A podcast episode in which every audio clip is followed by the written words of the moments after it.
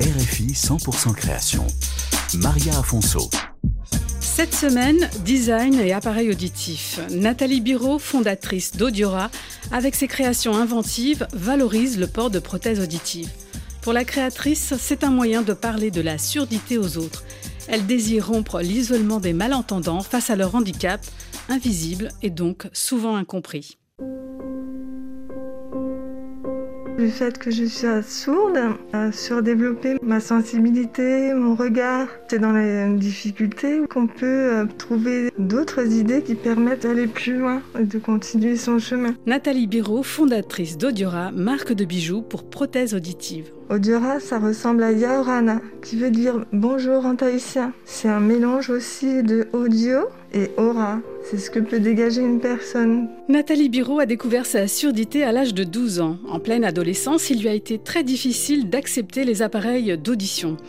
Diplômée des beaux-arts et avec un bac plus 5, c'est tout de même très compliqué pour Nathalie Biro de trouver un emploi qui prenne en compte son handicap.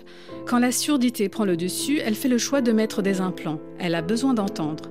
En 2016, elle lance sa marque Audiora pour se sentir utile et changer le regard sur la surdité en partant de son vécu. Pour accepter ces gros appareils, j'ai cherché tout ce qui était positif dans ma vie.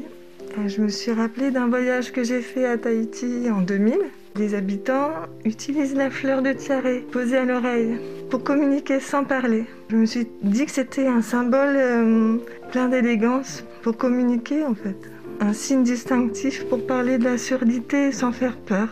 J'ai fait ces premiers bijoux en forme de fleurs et un jour, j'ai offert mon bijou à une petite fille malentendante. Et à partir du moment où j'ai posé mon bijou sur son appareil auditif, elle a changé de posture complètement. Ça a été un moment d'émotion très fort parce que je me suis rendu compte que c'était pas juste un bijou mais quelque chose qui permettait de redonner confiance en soi aux personnes malentendantes. Ça m'a permis de sortir de mon isolement d'aller vers d'autres malentendants, de mieux vivre la surdité. Nathalie Biro a fondé une entreprise sociale et solidaire. Elle a choisi un assemblage assez simple pour pouvoir le confier à des travailleurs en situation de handicap. Le choix des matériaux est essentiel. Il faut que ce soit des matériaux légers, du satin, du cuir, euh, des choses qui ne vont pas interférer avec le bon fonctionnement des appareils. J'utilise des plumes euh, des strass qui vont faire briller l'oreille. Les bijoux ont plutôt tendance à attirer le regard ailleurs que sur l'appareil sans chercher forcément à les camoufler. Retrouvez l'univers d'Audiora sur RFI.fr, 100% création et en podcast.